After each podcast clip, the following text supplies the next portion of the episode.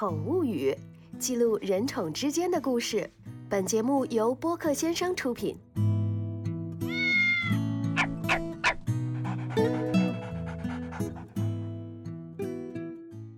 大家好，我是随意，两只猫的主人。宠物语第一季聚焦于宠物医院，由宠物医生老酒馆的猫带领我们去了解那些发生在宠物医院里令人记忆深刻的真实故事。我相信很多养宠物的初衷是寻求一个精神上的陪伴与慰藉，在宠物漫长而又短暂的一生当中，他们会一直陪伴着主人，而拥有更多时间的主人会愿意花时间和精力来陪伴照顾自己的宠物吗？如果你的宠物生病了，你会怎么做呢？这一期我们的主人公花了七天七夜去照顾自己心爱的猫咪。大家好，我是老酒馆的猫，一个在小动物行业从事了七年的宠物医生。医院里常常会有为治疗自己宠物而焦心不已，并四处想办法的主人。作为宠物医生，老酒馆的猫已经碰上很多次了。比如某只猫咪眼睛出了问题，它主人一个月之内跑了七八家医院寻求治疗的方法。比如某只金毛生病了。主人辗转几个城市，最后来到上海求医。还有宠物的情况非常不好，它的主人愿意不顾一切，日日夜的照顾它。大概是一年前吧，就是在我们自己的医院，是别的医院转诊过来。他当时是先给我们电话联系的，问我们有没有四四幺这个药，就是治猫传腹的一个特效药。因为这个药的话，它是不合规的，所以说医院里肯定都是没有的。但是我们有跟他讲，就是您可以先过来，先看一下猫咪的情况是不是真的需要。如果有需要的话，我们也可以一起帮他去找这个产品和药去救猫猫。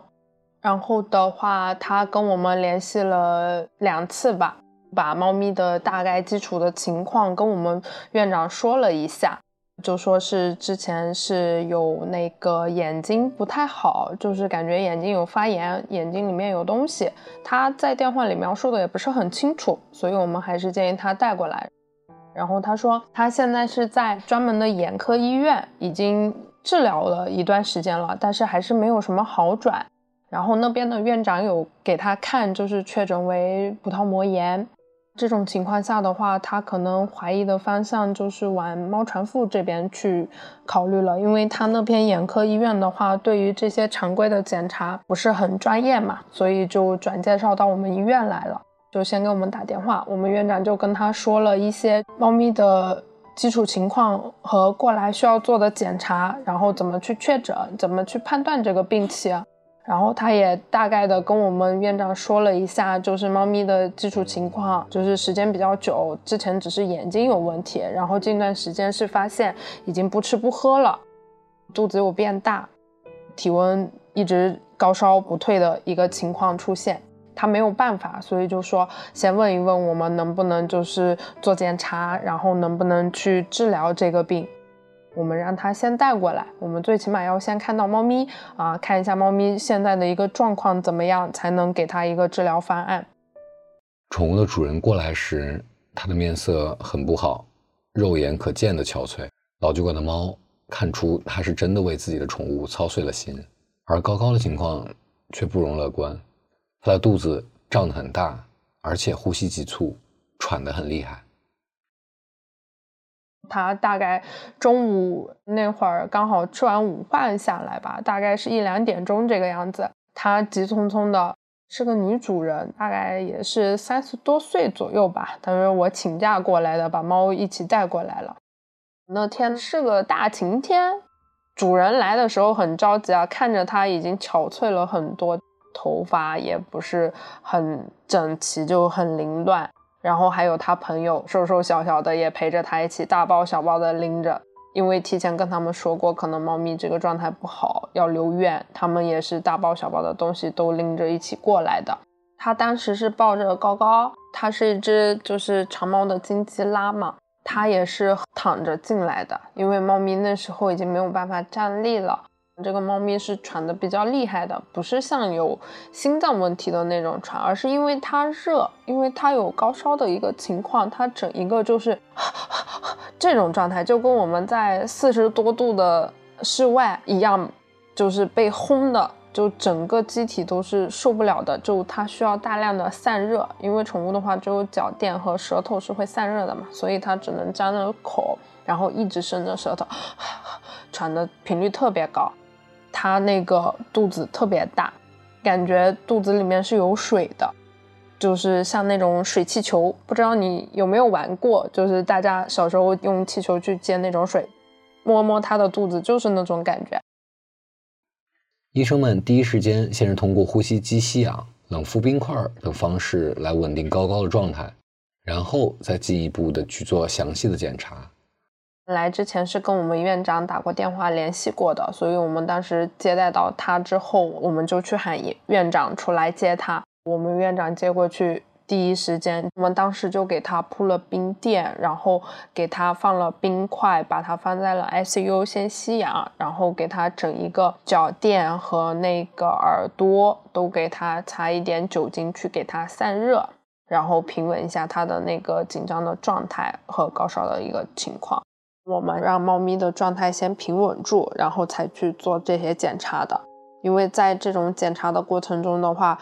猫咪小动物也很容易应激，就是也可能会突然就去世的。所以说一定特别的小心。像这个状态下的话，一直都是给它放在冰垫上面的，因为它体温特别高。中央处置区把氧气管拉出来，就给它吸着氧，然后放在冰垫上面。然后给他腹部剃了些毛，打了个 B 超，然后给他抽血扎针。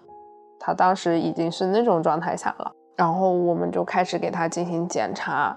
打 B 超的时候，他也很乖，也没有什么反抗的；抽血也没有什么反抗。检查完之后，就给他输上液，放回了 ICU 里面。我们大概等检查结果等了两个小时。在这两个小时之内，他一直是在冰垫和冰袋的那个环境下，就是很凉爽，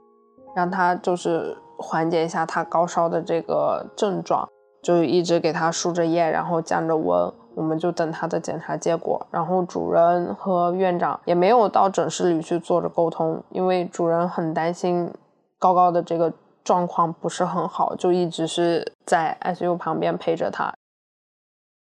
病情的结果跟医生们怀疑的方向一致，高高得的是猫传染性腹膜炎，但这个病国内目前并没有合规的特效药，不仅药不好找，而且因为没有临床试验过，是否有效果也不得而知。不过主人救治高高的急切心情使他孤注一掷，在找到药后，主人毫不犹豫地签了字。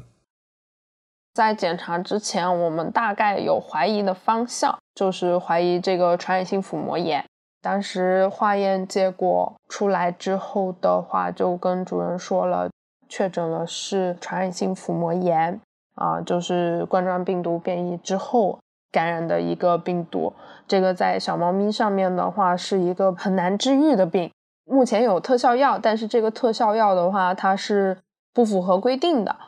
在国内没有一个合规的厂家能去售卖这个药，也没有办法去说正规的在医院放着给他去做治疗，所以他也很担心，他找不到这个药，他没有办法去给这个猫治病。就哪怕在医院里，医生也是只能给他对症先降温，然后给他输液，然后给他把腹水、炎症都控制住，仅此而已的保守治疗方法。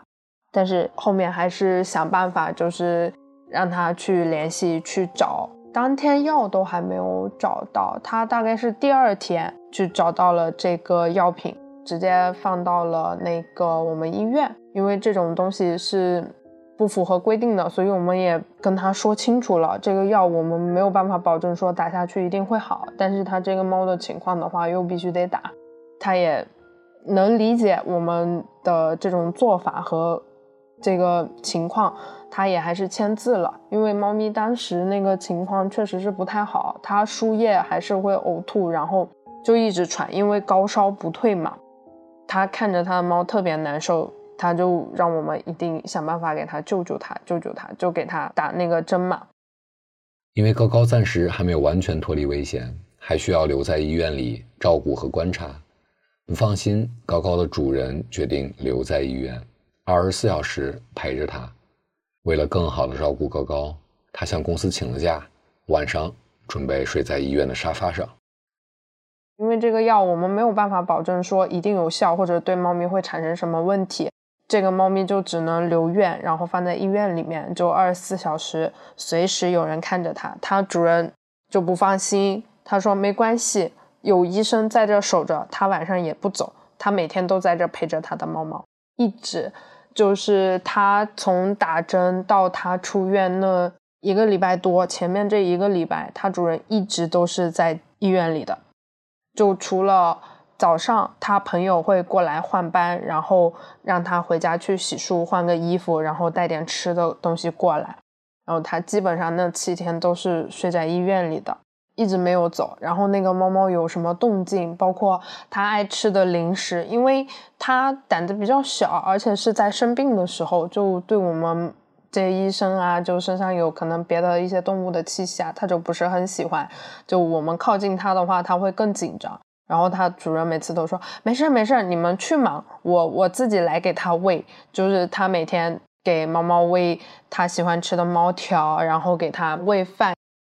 前面三天的话，它打完针之后就是会好一段时间，体温会稍微平稳一些。然后到半夜。就是大概十二点，就可能药效差不多到一个点的时候，就八个小时、十二个小时之后，它那个药效慢慢的下去之后，它那个体温又开始上来了。我们医生不是也会在嘛，就会给它量体温，然后它体温一升高，哎，它主人又开始想了，这个药是不是不行啊？它这个状态是不是不太好啊？就开始又焦虑了。我们医生都是。安慰他，跟他说不要太担心，这两天还是要看情况，因为他打完那个针之后，后面两三天的那个状态，就是也是比较危险的。就虽然能稳住，但是他的各项指标啊，包括他的体温一直降不下去的话，他整一个机体没有办法恢复功能的话，那还是比较危险的。所以前面那三天他就特别着急，每天晚上也不睡。我们那个医院外面不是有休息大厅嘛，会有一个长长的沙发。他晚上累了就躺在那个沙发上躺一会儿，然后听到那个猫咪一点点动静，他就立马又起来，然后去赶紧去看，问医生他是不是情况不好，就很着急很担心。这个猫猫后面能活下来，完全主人有很大的功劳。要不是它主人那几天就一直这样陪着它，也很难，它很难撑过来的，因为。像这种小动物的话，它换环境到陌生的地方的话，它其实也会很害怕、很焦虑，尤其是在它身体不舒服，或者是说它快濒临死亡的时候，没有一个熟悉的人在身边的话，它会更难过的。所以当时那个主人在那陪了它七天，真的是七天，就七天七夜，就哪怕它出去吃饭、洗澡、换衣服，它都要跟我们所有人、医院里面的每一个。医生和助理就说：“我我先回去了，我去干嘛干嘛，大概什么时候回来？就反正一两个小时，不会超过两个小时。”他就说：“我马上就回来了，如果有什么事情，你们一定要第一时间通知我。”就千交代万交代，就像我们自己的亲人在医院里面重症监护室里面，一刻都没有办法离开人的那种感觉。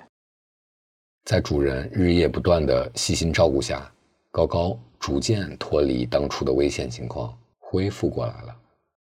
后面到第七天、第八天的时候，他状态稍微稳定了一些，然后我们给他做复查嘛，肚子他也慢慢的消下，整一个身体机能是在恢复的状态，就体温有稳定住，没有在发烧，但是还是持续是有点高的那个状态，就平时会在个三十九点五。那我们比起之前四十几度的话，评估下来，它这个是算稍微好一些的。然后它的炎症指标，然后各项指标都已经在慢慢的就是往下降，会比之前才来的时候好一些。然后我们就交代主任说，他这个状态你就回去正常每天给他持续打针，一定回去要好好让他吃饭，多补充蛋白质。主任也特别上心，他就是免疫功能下降，他体内的蛋白质就不够，需要大量的补充蛋白质。然后主人每天就煮鸡胸肉啊，就他后面能吃饭了以后，就每天煮那种新鲜的鸡胸肉、牛肉过来给他吃，真的很用心。它状态稳定了的话，我们有跟主人说，它也可以出院，不嫌麻烦的话，每天带过来，我们去看。他还是觉得那行，就每天带过来。他说白天放这边，然后晚上他来接走。后面高高情况稳定之后，老酒馆的猫才了解到高高患病的经历。在高高恢复之后，就是他带过来复诊的时候，我们其实才有完完全全的去问过他。他的描述是突然发现，哎，他那段时间眼睛感觉有点奇怪，里面有出现一些奇怪的斑纹，就是那种看上去不太正常，所以就开始给他滴眼药水。他也当时没有想那么多。一直到就是他用眼药水用了一两周之后，发现没有用，而且这个猫的状态越来越差，就是开始不爱动，然后就是躺在那儿，吃喝也变少了，就感觉没有什么精神。他就开始有点担心，有奇怪了，然后带去医院看，人家也说，哎，没有什么太大问题。然后当时做检查也没有检查出来，而且猫的状态越来越不好。还发高烧了，所以他就很害怕，又又去复诊。复诊了之后，眼专科那边的院长就有点怀疑了，因为他正常如果只是单纯的眼睛的疾病，不会就是那么严重，加重他这个情况，所以就给了他一些建议，就联系到我们医院，转院到我们医院来。作为医生，老酒馆的猫对这样的经历感触很深。养一个宠物，并不是口头上的一句玩笑，更不是一时兴起的随意决定，它更像是一句承诺。养了宠物，就像养了一个孩子，作为监护者，主人要为它负责。我的感受就是说，我也要是高高就好了，因为我们在医院的话，其实见过很多形形色色不同的主人。也不是说钱和精力的事情吧，就哪怕他有这个心思，他能好好的带这个宠物，你说他能好好养，就给，因为宠物的一生它只有你一个，而你可以有很多个宠物，如果你养了它，你要对它负责的话，其实你要有很大的责任心，就跟养个小孩子是一样的，你不会在乎说你付出了多少钱，你付出了多少时间和精力。高高主人就是这么一个人，我很佩服他的，哪怕是人，可能都不一定能做到这个地步。宠物小课堂，欢迎来到今天的宠物小课堂。今天给大家分享一下，犬猫得了冠状病毒会有什么样的症状？我们平时在家应该怎么去处理和预防呢？犬猫上的冠状病毒啊，它是一个会引发就是胃肠道不适的一个症状。它主要的症状是会有呕吐、腹泻，但是它的腹泻的话，跟一般的像细小犬瘟的那种腹泻是不太一样的。它可能是间接性的软便，就是时而干时而稀，时而干时而稀，也不一定会带血。而且它可能如果不吐的话，它的精神状态不会有什么太大问题。除非说是它，呃，这个病毒量很多，就是病程到了一个严重的状况下的话，它没有办法进食，就没有办法吃喝，就是呕吐、拉稀的这个频次会加多。这个冠状的症状和我们人上的新冠是不太一样的啊，咱新冠也是冠状病毒，但是它是呼吸道的。宠物犬猫的这个冠状病毒的话，它是消化道的，它针对的部位是不一样的。如果我们平时在家有发现宠物有这种情况的话，我们首先啊，先要带它去医院看一下，因为像有一些成年猫或者成年犬的话，它可能不太会引起生命危险，但是它会呃频繁的呕吐或者软便，就会导致你的那个胃肠道功能紊乱啊，这样也会脱水，也会间接性的导致死亡，并不是说。这个病毒本身让你死亡了，还有一个就是要注意的点，就是犬猫上的冠状病毒啊，目前市面上为止，犬是有一个八联苗是可以预防冠状病毒的，但是猫上市面上没有就是合规的疫苗是可以预防猫冠状病毒的，所以说一旦发现猫咪感染了冠状病毒的话，如果说它没有症状，那大概一周之后它能自愈的话，那它就没有问题，也不会出现症状。但是你没有任何预防的措施，只能说提高它的免疫力。嗯，如果说猫咪感染了冠状病毒的话，那就要特别小心，会不会说有变异的可能啊？像我们高高的这个情况的话，就是它有冠状病毒，然后由冠状病毒变异而来感染的这个猫传染性腹膜炎。如果说我们发现咱家自己的宝贝得了冠状病毒，那该怎么办呢？那我们及时带到医院去，先给它对症抗病毒去做。对应的治疗，然后先控制住症状，那慢慢的稳定住了，那就没有什么太大问题了。如果说稳定不住啊，那这个就危险了。还有一个就是在成年猫上面的话，冠状病毒它有可能不会就是发病太严重，就死亡率会很低，就是它可能只是携带，但是它不发病。你就是可能会发现你家猫，嗯，偶尔会软便。也没有换粮，也没有着凉，它就是间接性的软便。那这种一定养猫的家长一定要特别注意一下哈。好了，我们今天的节目就到这里了。如果你还想听到更多发生在你我身边人宠之间的真实故事，了解并学习宠物护理的相关知识，请记得多多关注我们的节目。下期节目，我们与你不见不散。